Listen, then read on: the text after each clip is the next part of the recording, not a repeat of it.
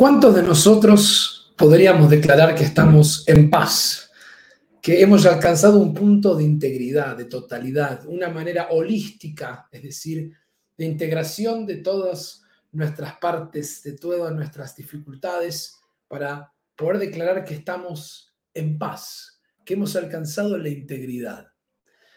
Esto es un tema recurrente, frecuente incluso en este espacio de estos años, donde hemos explorado la mirada desde la tradición judía sobre la vida íntegra del individuo a través del musar, donde muchas veces notamos que parte de vivir la vida implica ir sintiendo cómo tenemos que ir día a día tratando de llevar esas fuerzas que nos sacan de nuestro lugar de, eh, de vida íntegra o de punto medio en lo que se llama justamente la vida en shlemut, en integridad, que plantea el musar para poder ir alcanzando y perfeccionándonos. ¿En qué momento podríamos declarar que estamos íntegros o qué deberíamos alcanzar para declarar realmente que hemos alcanzado nosotros mismos esa integridad?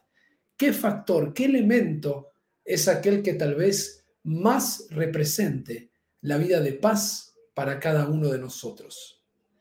Esta pregunta es la que intentaremos responder, porque aparece por primera vez adjudicado el término de paz, de integridad, de shalem, de estar completo en toda la Torah, adjudicado a uno de, estos, de nuestros patriarcas.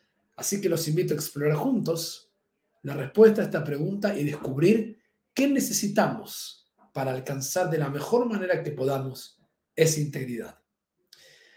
De esta manera les doy la bienvenida, como hacemos semana tras semana, a este nuestro breve espacio de Parashat Ashavua, estudio de la porción semanal de la Torá, en la cual nos ponemos la lente, la mirada, los anteojos de los maestros del mundo hasídico, de maestros del mundo del musar, de la disciplina ética espiritual, del mundo del misticismo, de la Kabbalah, y desde esa mirada nos acercamos a la Torá para extraer de las historias, para extraer de las narrativas, para extraer del contenido entero de nuestra Torá un mensaje sobre cómo vivir vidas justamente más íntegras, cómo alcanzar Shlemut, Shalom, Shalem, esa integridad, esa completitud, por llamarlo de alguna manera, que buscamos para vivir nosotros vidas mejores. Desde esa perspectiva, si este ha sido el objetivo a través de distintos atributos del alma, de distintos estudios que hemos realizado para vivir vidas más íntegras, qué mejor que encontrarnos con un pasaje extraordinario en la parasha de esta semana en el libro de Bereshit, en el libro del Génesis, capítulo 33, versículo 18, estamos leyendo la historia de Jacob, el tercer patriarca, tal vez el más impresionante en términos de su transformación a lo largo de la vida. Y en ese capítulo, en ese versículo, encontramos que el texto dice, Vayabo Jacob Shalem ir Shem. Jacob llegó con, con Shalem, con Shalom, con integridad con esa palabra a la ciudad de Shem. ¿Qué significa este Shalem? La raíz de la palabra Shalom, Shin Lamed Mem. ¿Qué significa que es el único de todos los patriarcas y de todos los personajes que conocemos de la Biblia que recibe este Shalem, esta paz? ¿Qué significa que llegó a esa integridad? Y eso es lo que más llama la atención, porque tal vez es el regalo más preciado de la vida de alcanzar el ser unificado, el ser íntegro, el sentir, como decíamos, esta visión holística de la totalidad. ¿Cuántos de nosotros podemos afirmar que nos sentimos de esta manera? Y la pregunta es, ¿cómo pasó esto? ¿Cuál fue el secreto de esa totalidad de Jacob en ese momento?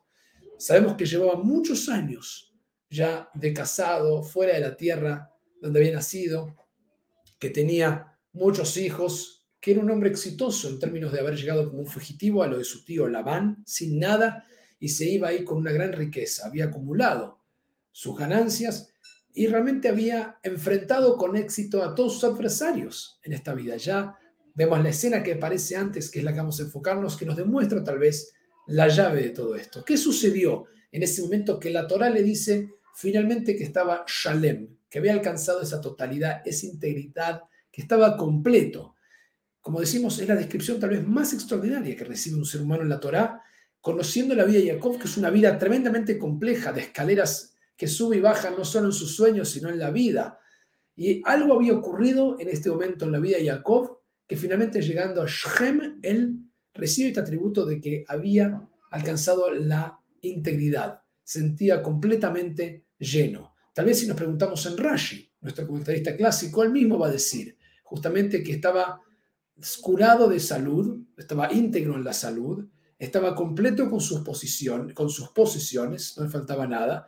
Incluso dice, no había olvidado toda la Torah que había aprendido de joven cuando había estado tanto tiempo fuera en lo de su tío Labán. Es decir, que él había, se había vivido una vida tal vez sin Torah durante más de 20 años, pero no había olvidado todo lo que había aprendido. Entonces, estos serían los modelos, tal vez de la integridad que él tenía, del cuerpo físico, de la riqueza y de la Torah. Están tratando los maestros de descubrir qué es la integridad. Pero lo que no se nos puede escapar, y esta es la idea central que quiero compartir, es la descripción que aparece en la escena justamente anterior a que Jacob reciba este adjetivo. ¿Qué es lo que había pasado? Recordamos que en la escena anterior a este momento, Jacob se había ya reencontrado después de más de 20 años con Esav, su hermano, que había jurado matarlo porque le había robado de alguna manera la primogenitura y la bendición que le correspondía. Y Jacob ya había enfrentado en esta escena que vemos de la Torá a ese ángel con el que pelea toda la noche, ya se había enfrentado con su hermano y su hermano justamente lo había perdonado. Después de 20 años, en ese momento que están por encontrar, se acercan y le dicen a Jacob que venía a su encuentro Esav con 400 hombres y están a punto de encontrarse en este encuentro que es uno de los momentos más tensos de estas primeras narrativas de Bereshit, cargado, y en ese momento de tensión nos enteramos que Esav lo abraza. El encuentro es realmente inolvidable. Lo podemos leer en la Torá, que dice el texto, Esav corrió hacia él, lo abrazó, se echó sobre su cuello y lo besó, y lloraron. No había ira, animosidad o amenaza de venganza. La paz finalmente ha descendido sobre la familia de Abraham. Y la siguiente escena de la Torá es la que dice, Jacob llegó entero a Shem. Por lo tanto, aquí el mensaje es más que claro.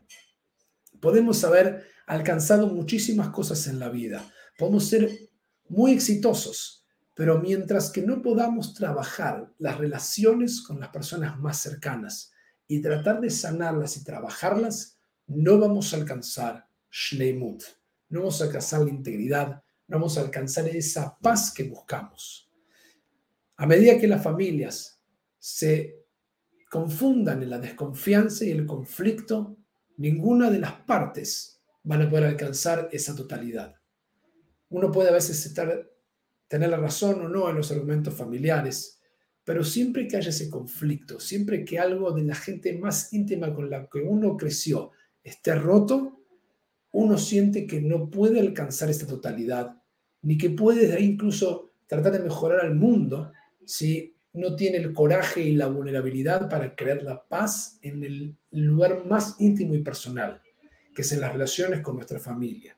La familia, como enseña Jonathan Sachs una y otra vez, es el núcleo de la civilización es donde se construye todo aquello justamente que nosotros nos permite armar la estructura que nos da esa moralidad en el mundo y por eso la importancia de encontrar ese momento.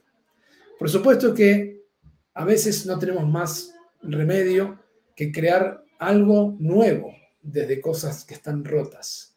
Y si uno intenta todo lo posible reconciliarse con una familia y no funciona, también tiene que crear la totalidad dentro de un estado fragmentado y aceptar que no podemos cambiar a todas las personas. Y parte de lo que hacemos en los espacios semanales donde debatimos estas ideas y entendemos del Musar es que el objetivo no es transformar al otro, sino es transformarse uno y de ese lugar irradiar lo mejor de uno para que el otro pueda brillar gracias al trabajo espiritual, íntegro, ético, moral que uno está haciendo con uno mismo.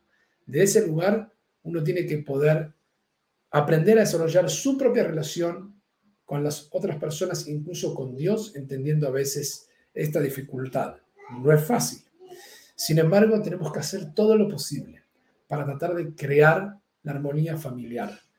Porque cuando no podemos lograr esto, tenemos que saber de todas maneras que algo se está perdiendo y que podemos tener éxito en muchas cosas, como le pasa a Jacob, pero solo cuando su hermano y encima mellizo logra perdonarlo, que él siente esta integridad absoluta. Y por eso quisiera compartirles algo sobre el final íntimo y personal, pero que creo que puede ayudarnos a todos. Muchas veces me toca a menudo tener que acompañar familias que han perdido seres queridos en el cementerio. Y hay una tradición que aprendí de mis maestros, que es acercarnos al último instante, antes que aquella persona querida que hemos perdido sea depositada en el lugar de descanso final, antes de ser cubierta por la tierra. Que los invito a las familias a decir Sliha Mejila Kapará. Sliha es pedirle perdón a la persona.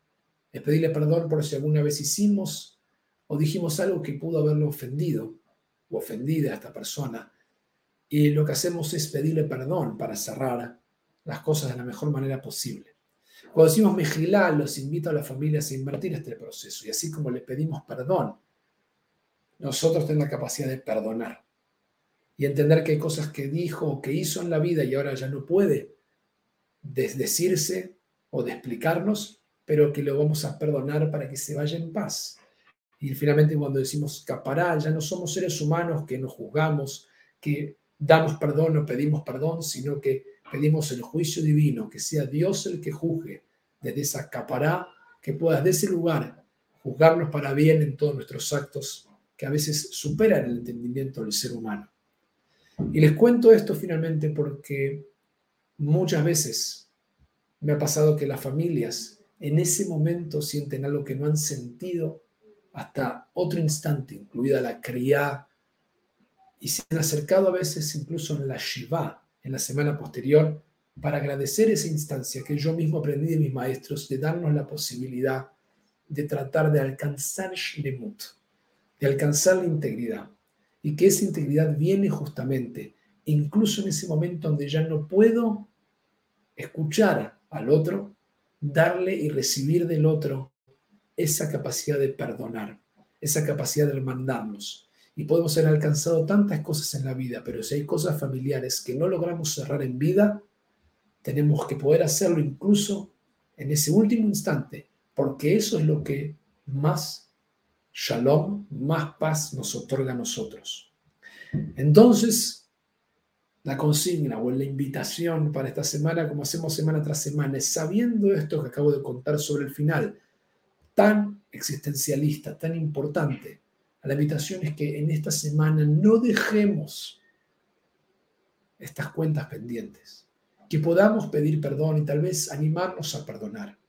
La vida es una y no les hace falta que les recuerde la importancia de poder trabajar estas cosas, de familias que pasan por años sin hablarse como Jacob y Esav, 20 años y en el reencuentro de verse uno al otro después de 20 años seguramente se dieron cuenta cuánto habían envejecido los dos después de 20 años sin verse y habían vivido distanciados y habían vivido con odio y que era el momento, tal vez en términos de nosotros hoy, de hacer esa llamada, de hacer esa primera movida, de intentar en este mundo cerrar esos problemas que tenemos, porque nuevamente si hay algo espiritual que buscamos aquí, es descubrir que no es el éxito comercial, ni la salud, ni la sabiduría de la Torah que tenemos los que nos va a dar paz, sino la relación profunda, el amor de los más cercanos, nuestra capacidad de decir te quiero, te pido disculpas y poder perdonar. No hay que esperar a Elul y Yom Kippur para eso. Eso empieza en cualquier momento. Jacob alcanzó Shlemut y Shalem después de haber resuelto de todos sus temas de la vida el más importante, que era amigarse con su propio hermano. Les deseo a todos una excelente semana y que tengamos esa posibilidad de aprender a perdonar y también otorgar el perdón para así alcanzar lo máximo que podamos en esta vida, esa shalem, esa shlemut, ese shalom que tanto buscamos. Shabu a todos y hasta el próximo encuentro. Bye.